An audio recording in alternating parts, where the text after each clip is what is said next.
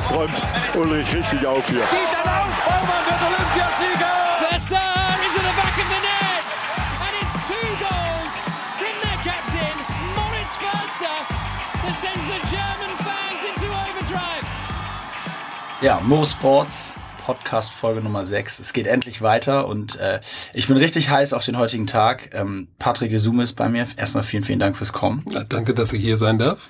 Und ähm, wie gesagt, wir haben schon fünf Folgen gemacht. Wir hatten fünf Olympiasieger hier sitzen. Äh, wie erklärst du dir, wie erklärst du dir das jetzt? Also, ja, keine Ahnung. Eine Olympiade habe ich nicht gewonnen, damit kann ich leider nicht dienen, aber so ein paar andere Sachen. Ja, da werden wir noch drauf zu sprechen kommen. Okay, dann fällt auch die erste Frage weg, wo du deine Goldmedaille aufbewahrst. Die muss ich direkt einmal streichen. Aber das, äh, das ist jetzt gemein, ne? aber Football ist ja nicht mal olympisch, von daher, selbst wenn, selbst wenn du gewollt hättest, das hätte es nicht geklappt. Wir wollen aber über Football sprechen und vor allen Dingen auch über dich aktuell. Ähm, Vielleicht noch mal so ein bisschen, man kennt dich als Coach, Coach Izume in der Öffentlichkeit aktuell. Ähm, du bist Coach, von daher liegt das ein bisschen auf der Hand. Äh, vorhin haben wir Spaß gesagt, wie, wie spricht man dich eigentlich an? Sprechen dich die Leute wirklich mit Coach Izume an, mit Coach oder das nutzt stimmt, jemand deinen Vornamen? Gar nicht, das ist total absurd. Ich bin für die ganze Welt Coach, als wäre es mein Vorname. Also.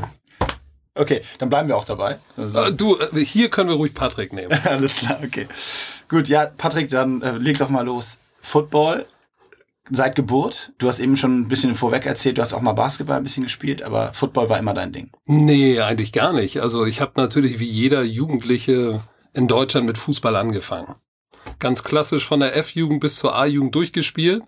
Äh, zwischendurch mal Judo gemacht, natürlich auch mal immer Basketball gespielt, ab und zu mal mit den Jungs auf dem Court. Aber irgendwann dann mit 16 habe ich dann langsam Football kennengelernt und mit 18 musste ich mich dann entscheiden, Fußball oder Bundesliga Football und irgendwie habe ich mein Herz an den, den Football verloren und dann war es eigentlich gar keine Frage mehr. Also ich bin relativ spät zu dem Sport gekommen. Okay. Ist das ein klassischer Einstieg für Footballer? Ähm, damals schon, weil Football war damals nicht so verbreitet. Insofern war es eigentlich ein klassischer Einstieg. Du spielst eine andere Sportart und kommst spät zum Football. Ähm, mittlerweile ist es äh, schon anders. Dadurch, dass Football wirklich boomt, gehen die Kids schon mit zwölf in den Verein oder noch früher sogar. Und wie ist das dann so? Ich meine, ein Football-Team besteht ja nun aus, ich glaube, so ein Roster in der NFL sind 54 Spieler oder mehr sogar noch? 53 plus Practice Squad, acht Leute, ja. Okay, also über 60 Leute. Wie ist das positionstechnisch, wenn du mit zwölf bist? Machst du dann erstmal alles oder naja, im Football ist das schon, ähm, deine körperliche Konstitution gibt schon so ein bisschen vor, wo du deine Heimat im Football hast. Also wenn du mit 12,90 Meter groß bist und 120 Kilo wiegst, wirst du kein Passempfänger werden. Okay. Insofern wird da schon selbst in jungen Jahren äh, anhand der Körperlichkeit festgelegt, wo du ungefähr spielst. Und wo bist du dann gelandet? Ja, dadurch, dass ich so ein Hungerhaken bin, war es klar, dass ich Passempfänger bin oder Passverteidiger. Was anderes kam für mich gar nicht in Frage. Und da bist du dann auch erstmal bei geblieben? Da bin ich dann bei geblieben, meine ganze Karriere. Ich habe als Passempfänger angefangen und bin dann in die Defense gewechselt. Ähm, und da habe ich meine ganze Karriere durchgespielt. Weil man dich ja nun hauptsächlich, oder heute hauptsächlich, wo du gerade sagst, weil Football auch jetzt gerade boomt und dadurch der Coach Patrick Gesume vor allen Dingen im Fokus steht, Erzähl noch mal ein bisschen zu deiner aktiven Karriere. Also du bist dann mit 18 in die Bundesliga äh, gerockt sozusagen und hast da angefangen, äh, das Feld für dich zu entdecken und, und zu rocken. Ähm, wie ging das dann weiter und was waren so für dich nach, im Nachhinein die, die geilsten, die geilste Zeit, die geilsten Termine? Also 92 begann es mit 18 ähm, in der Bundesliga bei den Hamburg Silver Eagles. Da war ich so jung, ich hätte eigentlich noch Jugend spielen können. Ähm, das war eine super Zeit, weil ich wirklich Football von der Pike auf lernen konnte. Leider ist 94 das Team dann pleite gegangen. Hm. Und äh, die Hamburg Blue Devils waren sozusagen das Nachfolgeteam in der Bundesliga. Da bin ich dann rüber gewechselt oder wurde da rüber geholt und habe da dann auch den Wechsel vollzogen von Offense zu Defense und habe da dann bis 2000 gespielt und ja, wir waren sehr, sehr erfolgreich. Also wir waren sozusagen die New England Patriots der 90er äh, deutscher Meister geworden, dreimal hintereinander die Champions League gewonnen, auch hier in Hamburg. 98 war 96 und 98 waren besondere Jahre, weil 96 sind wir das erste Mal Deutscher oder bin ich das erste Mal Deutscher Meister geworden, hier in Hamburg im Volksparkstadion von der großen Kulisse. Ähm, dann nochmal 98 den dritt, die dritte Champions League äh, oder den dritten Champions League Sieg in Hamburg im Millantor, am Millantor, vor einer großen Kulisse, war natürlich auch sehr cool. Da waren so viele große Spiele bei. Der erste, die erste Champions League, äh, der erste Champions League Sieg im Stuttgart, Gottlieb Daimler Stadion vor 25.000 war auch sehr cool. Also eigentlich alle großen Spiele waren ziemlich cool. Dann gibt's natürlich noch andere Highlights. Äh, wir haben 97 gegen Florida State in Tallahassee gespielt. Äh, ein großes College. Das war natürlich mal ein Riesending, gegen die Amerikaner zu spielen. Gab auch böse an die Backen, aber das war okay. Hm. Ähm, und dann 2000 in meinem letzten Jahr nochmal Notre Dame hier in Hamburg auch von der großen Kulisse im Volkspark oder in der AOL Arena war es damals ja schon zu spielen. Also da waren schon ein paar super Highlights dabei. Mega geil. Äh, Gerade gegen die American Colleges sozusagen da mal zu spielen. Das finde ich auch übrigens mal ganz spannend. Kannst du was dazu sagen? Wie groß ist am Ende des Tages dann der Unterschied zwischen deutscher Meister und Champions League Sieger zu nehmen wir mal vielleicht nicht direkt NFL, sondern dann so College, weil du eben gesagt hast, es gab schon von dem College-Team richtig auf die Mütze. Kannst du das so vergleichen? Ja. Der Unterschied ist galaktisch. Also das äh, kann man sich nicht vorstellen, wie groß der Unterschied ist. Also würde der deutsche Meister 2017 gegen den College Championship Sieger spielen, wird es, glaube ich, dreistellig geben. Und, ja, und viele Verletzte und schwer Verletzte. Also das ist der Unterschied ist schon immens.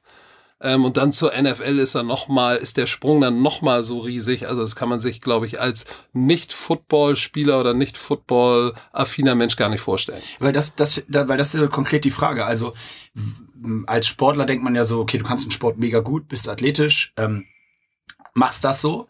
Was sind dann diese, was ist der große Unterschied? Ist es vor allem Athletik? Ist es Spielverständnis? Ähm, es ist, glaube ich, in erster Linie Athletik, Geschwindigkeit. Also die Amerikaner sind einfach viel, viel schneller und athletischer, mhm. besser vorbereitet, aber die fangen natürlich auch schon in der Junior High an damit, Football zu spielen, haben Strength and Conditioning Room mit einem eigenen Trainer. Also mit 15 kommst du in diese Mühle von Krafttraining. Viele der guten College-Athleten sind gleichzeitig auch äh, im Track and Field, also in Leichtathletik tätig. Da hast du Top 100 Meter Sprinter, die Zehnerzeiten oder Neunerzeiten laufen. So, und die spielen dann Football und das ist dann die Auslese, die da ganz oben in den Top Colleges spielt und in der NFL ist es die Auslese der Auslese. So, und hier ist das Ganze natürlich ein Amateursport. Die Jungs haben alle einen Job, Frau, mhm. Kind, studieren und trainieren zweimal in der Woche und gehen vielleicht zwei, dreimal ins Gym. Und, und da drüben bist du, wie gesagt, seit 15 oder 14 in dieser Mühle und bis du 25 bist, hast du zehn Jahre Kraftsport, Explosivkraft, Koordination, natürlich die ganze Taktik, äh, sag ich mal, mit der Muttermilch eingeflößt bekommen. Jetzt hast du als Coach, da kommen wir später noch drauf, irgendwann ja auch so den Sprung in die NFL-Richtung geschafft. Äh, bin ja auch echt heiß drauf zu erfahren, was du darüber zu berichten kannst. Aber jetzt als Spieler gibt es ja auch immer wieder Beispiele aus äh, deutsche Athleten, die es dann mal in die NFL geschafft haben.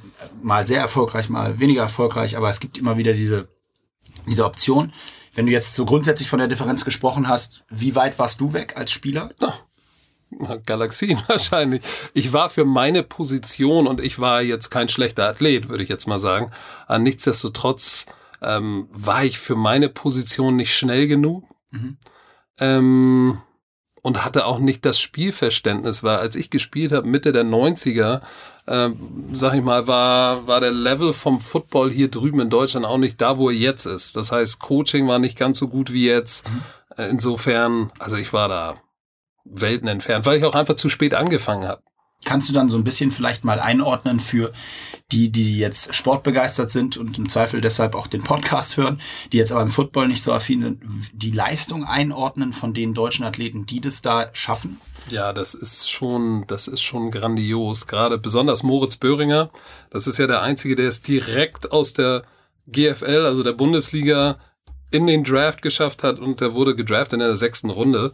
Äh, das ist absurd. Aber der ist halt auch athletisch äh, auf, einer, auf, einer, auf einem ganz anderen Planeten. Also der läuft eine 4,39 Sekunden auf 40 Yards. Das ist, wenn du das hochrechnest auf 100 Meter, ist es garantiert eine Zehnerzeit. Ist dabei 1,94 groß und wiegt 103 Kilo. Also das ist schon ein genetischer Freak. Äh, und da hat die NFL halt gesagt, Mensch, der hat alles, was wir wollen, physisch, den müssen wir eigentlich nur mental auf die Höhe bringen. Und deshalb ist er jetzt bei den Minnesota Vikings ja auch im Practice Squad und lernt jetzt, sag ich mal, ähm, die Schnelligkeit und die, und die Taktik des Spiels auf NFL-Level lernt er jetzt erst kennen. Weil physisch bringt er alles mit, aber da gibt's, er war der Einzige, der es geschafft hat. Dann gibt's natürlich die Björn Werners, die Markus Kuhns und, und die Sebastian Vollmers. Äh, die sind aber in jungen Jahren mit 18, als ich angefangen habe, sind die rübergegangen, haben Highschool und College Football gespielt und sind da dann durch die Maschinerie gewandert von zwei Jahre Highschool, vier, fünf Jahre College. So, dann diese sechs Jahre, die helfen dann schon, äh, sich so weit zu entwickeln, dass man dann auch den Sprung in die NFL schafft. Ist der Moritz Böhringer tatsächlich der einzige ever sozusagen? Ever. Wahnsinn, ja.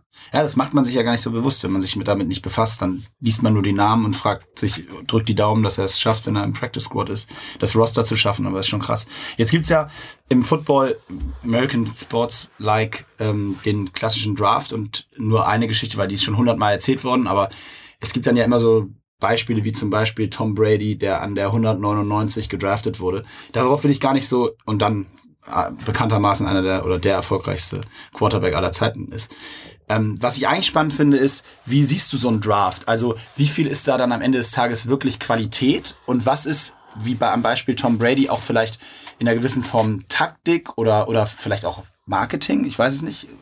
Na, Marketing ist es definitiv nicht. Ähm, ich glaube, das muss man abhängig von den Positionsgruppen betrachten. Also ein Quarterback äh, sag ich mal, einzuordnen und zu sagen, ja, der ist ein First-Round-Pick und der ist nur ein Sechstrunden-Pick. Es ist schwer, das einzuordnen, weil du die Leistung, die die am College bringen, die Quarterbacks, äh, spiegeln nicht unbedingt das wider, was sie wirklich können, weil die Quarterback-Position ist, ist so theoretisch, Du musst ja das gesamte Spielsystem deiner Offense beherrschen und dann noch das der Defense, um wirklich funktionieren zu können. Und das ist, glaube ich, abhängig vom System im College. Also wenn du im schlechten System gespielt hast mit schlechten Mitspielern, bist du nicht sehr produktiv und gehst, wirst dann in der sechsten Runde gedraftet. Und wie war das bei Brady in dem Vergleich?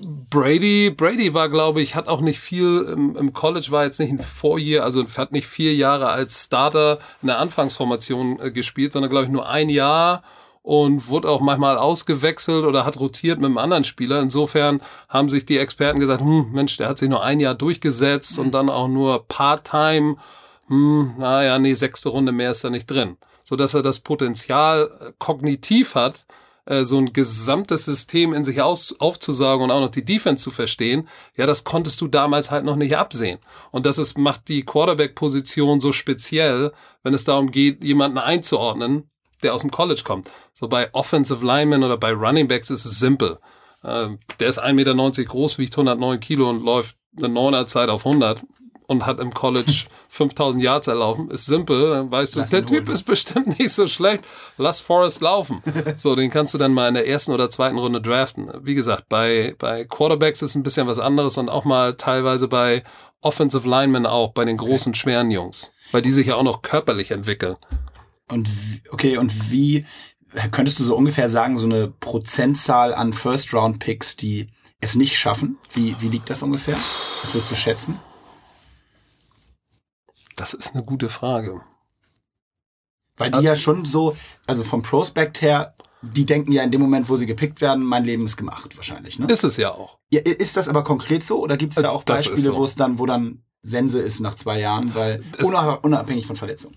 Ach so, ja, das kann natürlich sein, dass du, also ich würde schon sagen, dass bestimmt 40 Prozent oder vielleicht sogar 50 Prozent, ich bin mir jetzt nicht sicher, der First-Round-Picks nicht unbedingt Superstars werden und nach ein paar Jahren aus der Liga verschwinden. Das gibt's definitiv.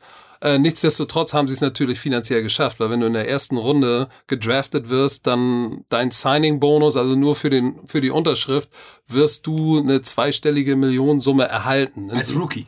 Ja, ja, natürlich. Nach dem Draft? Ja, ja, natürlich. Also der, der erste Pick dieses Jahr Miles Garrett, ich weiß gar nicht wie viel, der, ich glaube, der hat für drei, vier Jahre für 40 Millionen unterschrieben und davon sind, glaube ich, 20 oder 22 garantiert. Ich, ich, wahrscheinlich, jetzt gibt's da draußen einen Experten, der es besser weiß, aber der muss, selbst wenn er sich im ersten Spiel verletzt und nie wieder spielt, muss der nie wieder arbeiten. Wahnsinn. Das ja. habe ich so tatsächlich nicht gewusst. In, ist das vergleichbar mit der NBA zum Beispiel? Kennst du dich auch ein bisschen aus? Da gibt's doch Rookie-Verträge, die so ein bisschen eher angepasst sind erstmal im unteren Bereich, oder? Ähm, es gibt auch, äh, es gibt so bestimmte Slots für die, die, die hat die NFL, glaube ich, seit ein paar Jahren, äh, dass man sagt, äh, Quarterbacks verdienen so in der Range, ein Running Back mhm. ungefähr in der Range, aber nichtsdestotrotz unabhängig davon ist es immer noch so viel Geld, dass es eigentlich absurd ist, weil du ja nicht weißt, die haben ja noch nie irgendein Snap, nicht ein Spielzug in der hm. NFL gespielt und sind schon Multimillionäre. Ja, da wird halt davon ausgegangen, dass es, das ist halt ein Investment und entweder es klappt oder es klappt nicht. Ein bisschen wie an der Börse. Also beschwert sich ein Sandro Wagner in Deutschland zu Recht, dass er zu wenig Geld verdient als Fußballer, wenn man den Vergleich sieht. Ja, da, dazu muss man sagen, Fußball und Football sind noch zwei Paar Schuhe für mich und jetzt, ich bin natürlich parteiisch. Ähm, ich glaube, beide verdienen absurd viel Geld, gemessen daran, dass es eigentlich nur Sport ist und Entertainment. Aber ein Footballspieler hat natürlich eine ganz andere körperliche Belastung, eine ganz andere körperliche Vorbereitung, die mentale Vorbereitung. Also um Profi-Footballspieler in der NFL zu sein, bedarf es viel, viel, viel mehr als Profifußballer in der Bundesliga zu sein. Mhm. Ja, klar, also ich will jetzt nicht sagen, die bereiten sich nicht vor, aber gerade der mentale Part äh, beim Football in der NFL ist ja absurd. Jetzt gab es ähm, die Diskussion, unabhängig von dem Film, der rauskam mit Will Smith über das Concussion-Thema, also tatsächlich diese hohe Verletzungsgefahr im Kopfbereich. Kannst du da irgendwie zwei Sätze zu sagen? Ist das ein Thema, was auch die Spieler untereinander besprechen? Ist das ein großes Thema geworden? Ja, auf jeden Fall ist das ein großes Thema geworden und der Film hat äh, das Seinige dazu getan. Ähm, nicht umsonst hat die NFL jetzt in sag ich mal, wie nennt man das dann auf Deutsch, die, die, die, die, die Zahlung, glaube ich, eine Milliarde Dollar bereitgestellt. Die haben sich ja dann außergerichtlich geeinigt ähm, mit ehemaligen Spielern. Also da, da haben sie schon mal eine Milliarde berappt in Zahlung an ehemalige Spieler und haben jetzt nochmal 100 Millionen in die Weiterentwicklung und Forschung äh, diesbezüglich gesteckt. Also das Ganze ist ein Thema bei der NFL und im Football und auch natürlich bei den Spielern, weil es gibt immer mehr Spieler, äh, besonders auf Positionen, wo es viel um Kollision geht, die nach ein, zwei Jahren aufhören, weil sie sagen, hm, hm, ein bisschen Kopfschmerzen, habe jetzt vier, fünf Millionen gemacht, ich höre jetzt auf. Wahnsinn. Also das gab's vor 15 Jahren noch nicht. Wenn du da gut warst und hast verdient, dann hörst du nicht auf, weil du ein bisschen Kopfschmerzen hast, sondern wirfst dir eine Ibuprofen ein. Ja. Ähm, das ist jetzt ein Thema, aber das ist, das ist ein ganz, ganz diffiziles Thema. Das ähm, bespreche ich auch in meinem Buch, weil es, weil es hat so viele Seiten. Ähm, einmal gibt's natürlich die Seite, dass eigentlich als erwachsener Mann und wenn du Football spielst, weißt du, worauf du dich einlässt. Und da musst du natürlich auch mit den Konsequenzen leben. Gerade jetzt, wo, wo das Thema tatsächlich publik wurde, da wird darauf aufmerksam gemacht, wenn du jetzt guten Gewissen sagst, ich werde einer Weltspieler und spiele zehn Jahre und, und, und lass mir da zehn Jahre zigtausend Mal auf den Kopf ballern und ich nehme das in Kauf, ja, dann darfst du dich im Nachhinein auch nicht beschweren, wenn du dann in deiner 100 Millionen Dollar Hütte wohnst und Kopfschmerzen hast oder debil bist. Ähm, das ist die eine Seite. Auf der anderen Seite hat man natürlich äh, eine Verantwortung den Athleten gegenüber. Und besonders junge Athleten, wenn es um Jugendfootball geht und gerade Amateursport hier in Europa. Weil hier in Europa verdient ja keiner damit sein Geld. Insofern ist es, glaube ich, hier noch ein viel, sollte es hier noch ein viel größeres Thema sein als in Amerika, weil hier in Europa geht es halt nicht um Geld, sondern um, um die Gesundheit der Spieler. Ist das, ist das die Thematik, die Problematik vergleichbar hier in Europa mit Amerika? Ja, hier ist es halt noch nicht so, so publik geworden, weil Football noch nicht die, noch nicht die Plattform hat. Es geht jetzt los. Und es gibt auch die, den einen oder anderen Spieler, der jetzt an die Öffentlichkeit gegangen ist, äh, durch die Medien, der gesagt hat, ich habe Kopfschmerzen und irgendwas stimmt nicht mit mir. Ähm, das gab es jetzt schon zwei, drei Mal. Also es wird jetzt auch hier ein größeres Thema in, in Europa. Ähm, aber dadurch, dass es Amateursport ist und nicht die Plattform hat, ist es hier natürlich nicht ganz so groß. Aber es ist genau wie in Amerika genau das gleiche Problem. Ja, ist spannend, aber das, Mehr dazu kann man dann wahrscheinlich in deinem Buch auch konkret erfahren, ähm, wenn das rauskommt. Äh, und es ist ein ganz spannendes Thema, was ja jetzt auch im Eishockey, glaube ich, nochmal sehr groß aufgekommen ist mit einer ähnlichen Problematik.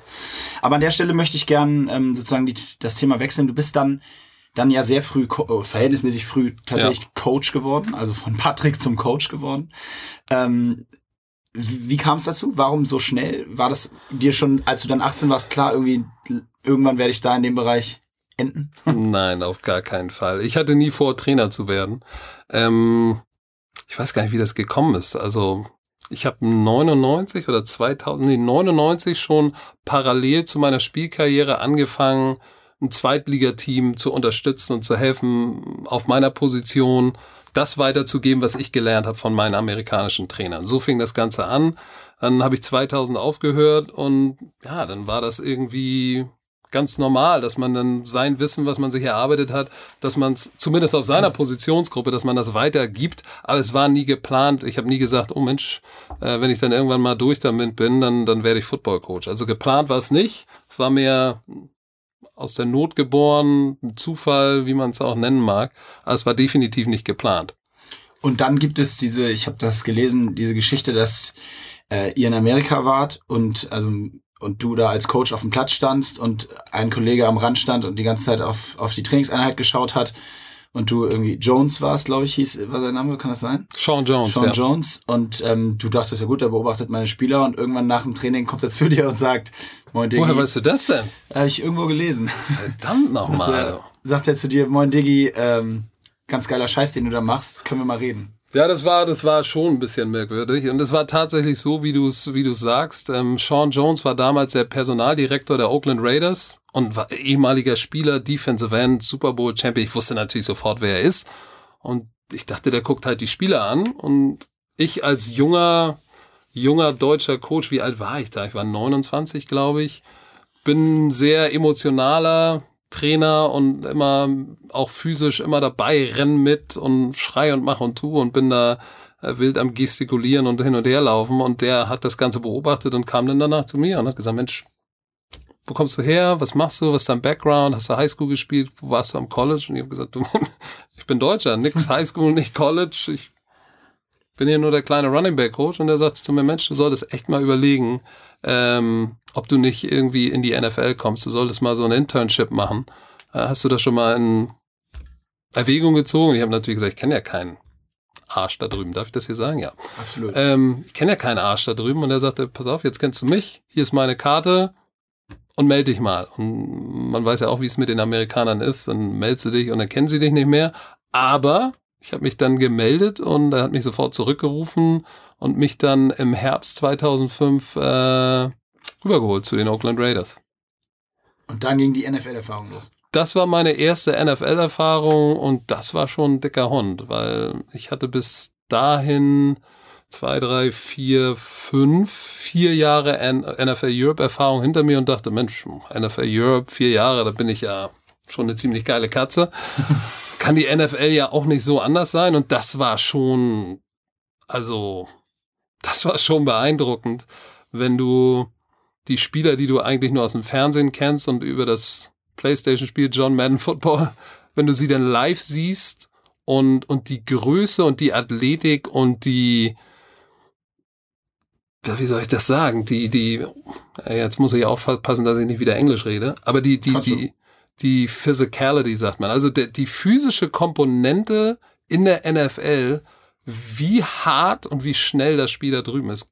Im Vergleich zur NFL Europe, die wirklich die zweitbeste Liga der Welt war damals. Aber der Unterschied war nochmal so absurd, dass ich es kaum glauben konnte. Ich weiß nicht, ich habe hier zu Hause dann jemanden angerufen und habe gesagt, ich habe jetzt das erste Training gesehen, das kannst du dir nicht vorstellen. Wie groß die Menschen sind und wie athletisch sie sind. Weil sowas sieht man hier nicht. Man sieht nicht so große Menschen, die sich so bewegen können. Also noch geilere Katzen. Ja, viel, viel geilere Katzen. und dann äh, in, bist du in Oakland äh, gelandet im, zum ersten Mal sozusagen, mhm. hast das alles so ein bisschen den Zirkus miterlebt. Wie läuft das dann? Also du hast das dann eine Preseason gemacht, richtig? In der genau. Vorbereitung? Ich kenne das jetzt nur von Hard Knocks irgendwie, wie, wie sowas genau. abläuft. Das ist ja schon relativ crazy. Und das hast du einmal bis zur Roster-Festlegung, hast du dann so einen Vertrag genau. gekriegt?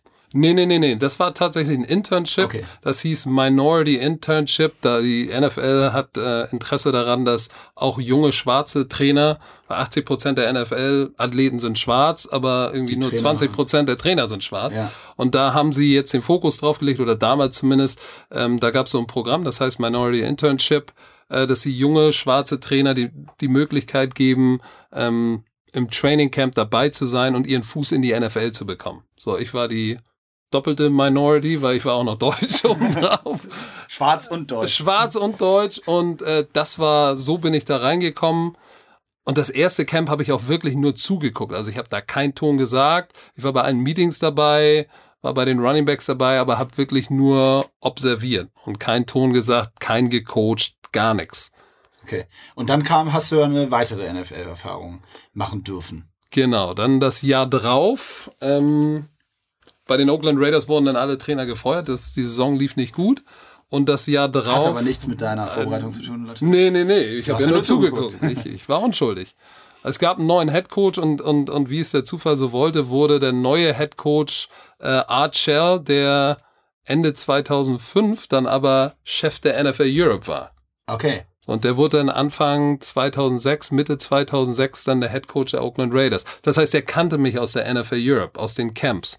Und der wusste von Sean Jones schon, pass mal auf, da drüben in der NFL hast du einen jungen, jungen Hamburger schwarzen Bruder, der ist ziemlich gut und engagiert, hat mal ein Auge auf den und wir haben uns dann kennengelernt. Äh, war natürlich auch sehr beeindruckend, weil Art Shell ist ein Hall of Fame Offensive Lineman und Hall of Fame Coach.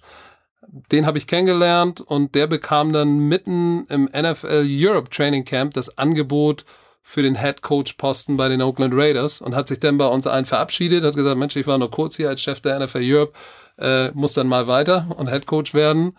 Und äh, ja, als er mir dann Tschüss sagte, sagte er zu mir, pass auf, Patrick, ich möchte, dass du, dass du kommst ins Training Camp zu mir. Und zwar nicht als Intern, sondern du musst dann da auch mit anpacken und arbeiten, weil du gehörst eigentlich in die nächste Liga.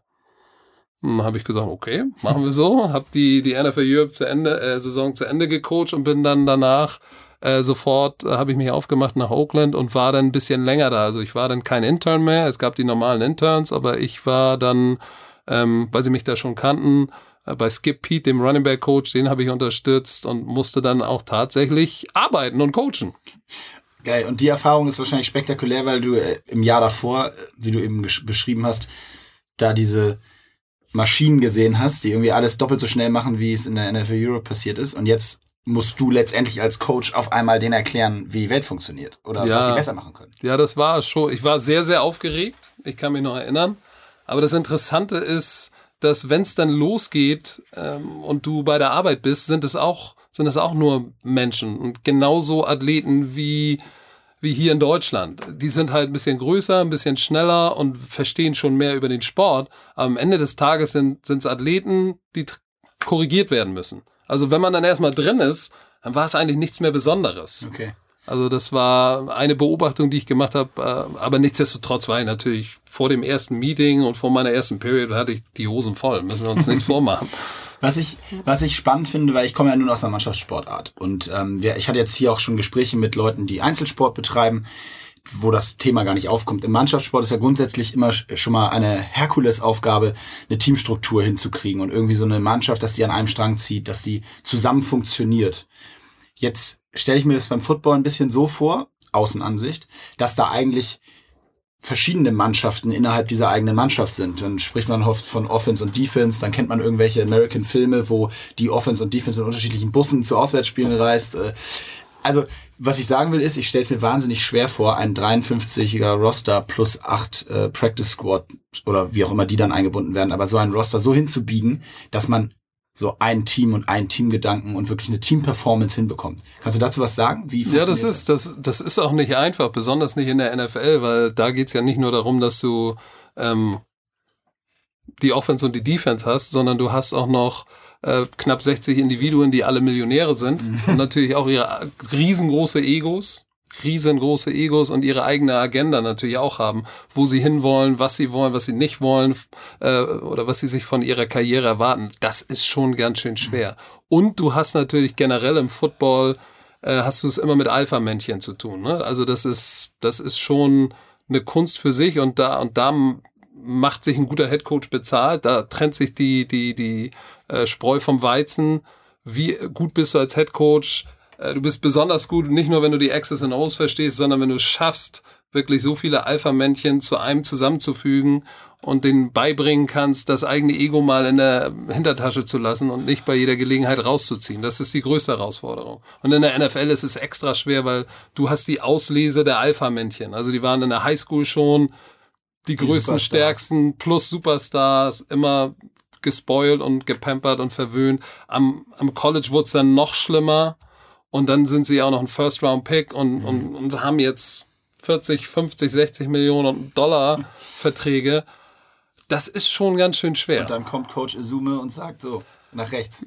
Genau, aber ich habe da tatsächlich die Erfahrung gemacht, dass, dass am Ende des Tages äh, die Spieler dich selbst wollen. Also wenn du dich verstellst, gerade in dem Business, die können das förmlich riechen. Die riechen Angst und die riechen es, wenn du nicht du selbst bist. So, und dann, wenn du, wenn du das irgendwie hinbekommst, du selbst zu sein und dich nicht zu verstellen, ähm, dann musst du denen tatsächlich klar machen, dass du dafür da bist, sie besser zu machen, ihre Karriere zu verlängern, in einer besseren Position zu sein, um auch den nächst besseren Vertrag zu bekommen. Dann funktioniert das alles von allein. Du selbst sein kannst du ja relativ gut. Äh, haben, hat jetzt die Öffentlichkeit in den letzten Monaten und Jahren, oder wie lange ist es jetzt her, dass äh, RAN NFL gestartet wurde? Zwei, zwei Jahre. Jahre. Also in den letzten zwei Jahren äh, gemerkt. Und ich glaube, es ist nicht übertrieben zu sagen, dass auch vor allem du ein ganz wesentlicher Bestandteil der Tatsache bist, dass Football in Deutschland aktuell einen echten Boom hat und einfach bei den Leuten eine Relevanz erreicht hat. Und da würde ich gerne ein bisschen drüber sprechen. Du hast ähm, wenn ich das richtig verstanden habe, bist du auch in die RAN NFL-Expertenrunde eigentlich ganz anders reingerutscht. Und zwar, war, stimmt das? Warst du für den Boxer, für Chagayev verantwortlich? Stimmt. Und wolltest eigentlich irgendwie über seinen neuen Kampf sprechen und genau. Möglichkeiten. Und auf einmal hieß es, Patrick, hör mal zu, wir haben hier noch ein anderes Projekt. Das stimmt. Ja, eigentlich war ich in Unterföhring bei RAN, ähm, bei Alex Rösner und Shelko Karajca war ich äh, in Unterföhring, um über den nächsten potenziellen ja, TV-Vertrag bei Run Boxing zu sprechen. Über Russland Chagaev, den damaligen WBA-Schwergewichtsweltmeister, den ich auch trainiert oder erst trainiert habe und dann äh, auf der Managementseite äh, geholfen habe, gerade was äh, TV-Verträge betrifft. Und ja, wir saßen, saßen dann irgendwann zusammen und nach dem Meeting rief mich Alexander Rösner an, der Randchef, und fragt mich, sag mal, ich habe gehört, irgendwie, du warst mal in der NFL und NFL Europe, stimmt das? Und sagte ich, ja, wieso? Was hat das jetzt mit Boxen zu tun? Und er sagte nur, hey, wir haben doch jetzt äh, im Herbst, zeigen wir doch die reguläre Saison, alle Spiele, jeden verdammten Sonntag. Und äh, wenn du mich zu Tode labern kannst, dann in den Meetings, dann wird das doch vielleicht auch vor der Kamera hinhauen. Wie wäre es dann, wenn wir dich mal irgendwie mit Buschi irgendwie vor die Kamera setzen, mal was probieren? Und dann, äh, ja, habe ich gesagt, können wir gerne machen. Wir hatten dann noch einen Termin bezüglich Boxen und wir haben den dann so gelegt, dass der ähm, an dem Tag stattfand, an dem auch das äh, Run NFL Casting war. Und dann bin ich nach dem Boxtermin kurz mal runter ins Studio, hab da Buschi kennengelernt. Äh, ich kannte ihn ja vorher auch nicht und dann haben sie mich auf den Stuhl gesetzt, mir eine Szene gezeigt und Pushy hat mich drei Fragen gefragt und ich habe dann einfach losgeraddert, was ich da sehe, was passiert und das eigentlich erklärt halt, das, was ich immer mache. Das ist halt mein Beruf, Coach zu sein. Und ja, siehe da, an dem Abend rief mich dann Alex Rösner an und sagte, hey, du musst das machen. So, Bushy hat natürlich einen maßgeblichen Anteil, weil ich glaube, da hat's, der hat irgendwas gesehen oder gesagt, das passt mit mir und ihm also der hatte sicherlich schon einen großen Anteil oder maßgeblichen Anteil daran, äh, dass Ran dann gesagt hat, ja, das ist er. Ja, und dann am Abend kam der Anruf und dann ging's los. Ja, Buschi hat ja auch ein paar Sachen verstanden in dem Job, muss man schon sagen. Das stimmt, ja. Und äh, ihr habt dann da irgendwie eine ganz witzige Konstellation mit äh, Schmiso noch dabei gehabt äh, und auch anderen Experten neben dir, die sich jetzt, jetzt um den Football-Fachverstand Sach, Sach und Fachverstand gekümmert haben. Aber erzähl noch mal so ein bisschen zu dem Werdegang. Also es ging dann los, dann wurden irgendwie die ersten Regular Season Games gezeigt und ihr habt euch da so reingesteigert. Ähm, reingesteigert im Sinne von das ganz normal, wie du sagst, dein Ding gemacht, gecoacht sozusagen und erklärt, was da so passiert. Wie erklärst du dir, was dann passiert ist? So ein bisschen. Ja, das ist schwer eigentlich, sich das so zu erklären, weil ich nicht davon ausgegangen bin, dass, dass, dass diese Sendung oder dieses Sendung, Sendungskonzept so durchstartet. Also das hätte ich nicht gedacht. Aber ich glaube, der, der Erfolg kam, hat sich eingestellt, weil in dieser Sendung wirklich alle Charaktere so sein können, wie sie wirklich sind. Also ich war, war am Anfang sicherlich zu analytisch, zu viel Coach mhm. und habe dann... Gab es da Feedback? Oder hast du ja, das selber für dich so? Mm, nö, das, es gab auch Feedback aus der Redaktion, die dann gesagt haben, Mensch, du musst vielleicht noch mal ein bisschen weniger Denglisch und nicht ganz so analytisch oder noch mehr zurück Okay. zur Basis zurückkommen, weil die Zuschauer wissen manchmal nicht, was eine Offensive Line ist, was ein Offside, ein Fallstart ist. Ähm, und Buschi hat mir natürlich geholfen, indem er mir, indem er die richtigen Fragen gestellt hat. Und äh, ich bin dann natürlich auch von Sendung zu Sendung wirst du dann auch sicherer, weil ich wusste ja auch gar nicht, was die wirklich von mir erwarten. Sondern ich habe mich da hingesetzt und war Trainer. So, und äh, habe dann ziemlich schnell gemerkt, dass es auch ganz, ganz wichtig ist, dass man äh, seine eigene Persönlichkeit da durchscheinen lassen muss. Weil ich bin ja eigentlich gen- auf dem Feld ja auch äh, ein extrovertierter Trainer und lache auch gerne beim Training. Also Spaß beim Sport muss bei mir sein, egal ob ich NFL-Coach, äh, die französische Nationalmannschaft oder ein Kinderteam im Stadtpark. Also der Spaß an der, an der Sache ist bei mir immer ganz, ganz wichtig. Und als das dann begann durchzuscheinen, gerade in der Kombination mit Buschi, dann hat das Ganze so eine Eigendynamik entwickelt und diese Konstellation Buschi, ähm, Icke und ich, das war dann sozusagen die 7 Uhr Gruppe, äh, die für, für, für ordentlich Lacher und aber auch Fach und, und Sachverstand äh, gestanden hat. Und dann gab's die späte Konstellation mit, mit entweder Schmiso oder Jan Stecker und Roman Motzkus und Icke. Also das hat, da hat sich was eingegroovt, aber jeder war für sich er selbst. Und das war das, was es ausgemacht hat, glaube ich. Und die Fanbase ist ja wirklich rasant äh, nach oben geschnellt. Also ehrlicherweise, mich, ich hab, wurde auch auf den Footballzug gezogen durch Run NFL, muss ich gestehen. Das ist ja auch hoffentlich nichts Schlimmes. Ähm, was, Ist okay. Danke. Was sagst du denn den ähm, ganzen Kritikern, die man auf Social Media dann doch findet, äh, zu der dieser Tatsache, ja, und das ist viel geiler im englischen Originalkommentar und äh, wie kann man nur und das mal. Es gibt ja sogar Leute, habe ich tatsächlich gelesen, die behaupten, dass das nicht gut für Football ist. Sag mal zwei Sätze, weil ihr könnt es nicht sehen, aber er schüttelt den Kopf. Wenn, ich, wenn ich das schon höre, das ist nicht gut für Football, dann, dann muss ich tatsächlich sagen, wer immer sowas sagt, hat Football äh, nicht verstanden und hat nicht mehr alle Sinne beieinander. Weil natürlich ist es gut für Football, wenn du es äh, nicht wie die Amerikaner machst, wo du wirklich sehr analytisch sein kannst, weil die ganze Nation, das ist Volkssport Nummer eins, da kannst du über Cover 2, Cover 55, Cover 3, Invert sprechen und jeder weiß ungefähr, worum es geht. In Deutschland kannst du das nicht machen. Da musst du die Leute mit Spaß, Entertainment und den Basics abholen, um dann progressiv irgendwann tiefer in die Materie zu gehen. Du kannst aber nicht wie die Amerikaner da sitzen und das knochentrocken runter kommentieren. Ja, dann schalten die Leute ein und sagen, Mensch, das ist aber trocken, guck mal lieber wieder Fußball. Äh, das heißt, es, das, das Sendungskonzept mit den Protagonisten, die da drin sind, sagen ja auch viele, was macht der Langhaarige mit dem Bart da? Äh, das hat eigentlich gepasst wie die Faust aufs Auge, weil du hast die Generation Facebook, Twitter, Instagram direkt mit eingefangen. Icke steht für mich, für alle Leute, die diesen Sport nicht gespielt haben, aber sich trotzdem in ihn verliebt haben. So, ich bin dafür da, die Experten auch abzuholen, die sagen, hm, ich gucke aber lieber Game Pass. Ich kann auch mal eine Coverage erklären oder was für ein Laufspielzug da war, wer was falsch gemacht hat.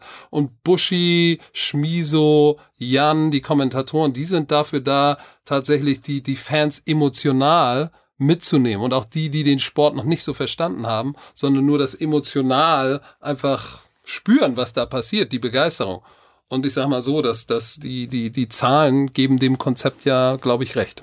Ich sag dir auch ganz ehrlich, also mir als Sportfreak, so in alle Richtungen, blutet auch ehrlicherweise das Herz, wenn ernsthaft jemand behauptet, dass es nicht gut für eine Sportart ist, wenn sie so eine Präsenz im Fernsehen bekommt, weil viele andere Sportarten würden lechzen nach so einer Präsenz.